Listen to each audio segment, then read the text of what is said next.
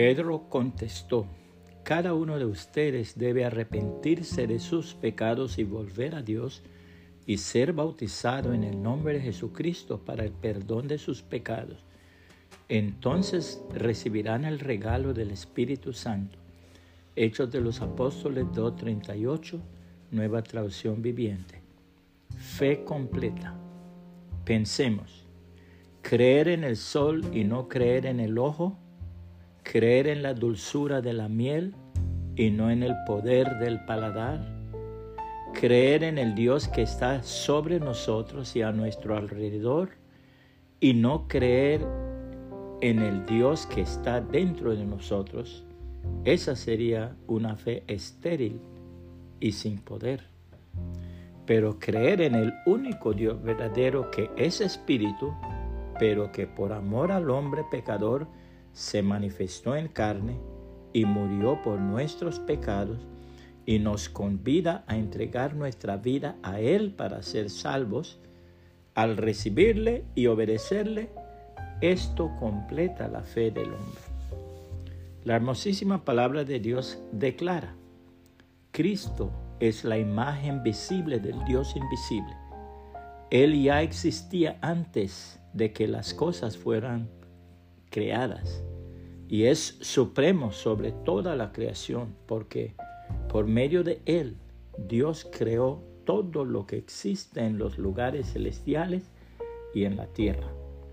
Hizo las cosas que podemos ver y las que no podemos ver, tales como tronos, reinos, gobernantes y autoridades del mundo invisible. Todo fue creado por medio de Él y para Él. Él ya existía antes de todas las cosas y mantiene unida toda la creación. Cristo también es la cabeza de la iglesia, la cual es su cuerpo. Él es el principio, supremo sobre todos los que se levantan de los muertos. Así que Él es el primero en todo. Pues a Dios en toda su plenitud le agradó vivir en Cristo y por medio de Él Dios reconcilió consigo todas las cosas. Hizo la paz con todo lo que existe en el cielo y en la tierra por medio de la sangre de Cristo en la cruz. Eso los incluye a ustedes que antes estaban lejos de Dios.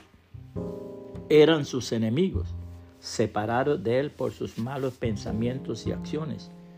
Pero ahora Él los reconcilió consigo mediante la muerte de Cristo en su cuerpo físico. Como resultado, los ha trasladado a su propia presencia y ahora ustedes son santos, libres de culpa y pueden presentarse delante de Él sin ninguna falta. Pero deben seguir creyendo esa verdad y mantenerse firmes en ella. No se alejen de la seguridad que recibieron cuando oyeron la buena noticia. Esa buena noticia ha sido predicada por todo el mundo y yo, Pablo, fui designado servidor de Dios para proclamarla. Colosenses 1, 15 al 23, nueva traducción viviente. Puede compartir esta reflexión y que el Señor Jesucristo le bendiga y le guarde.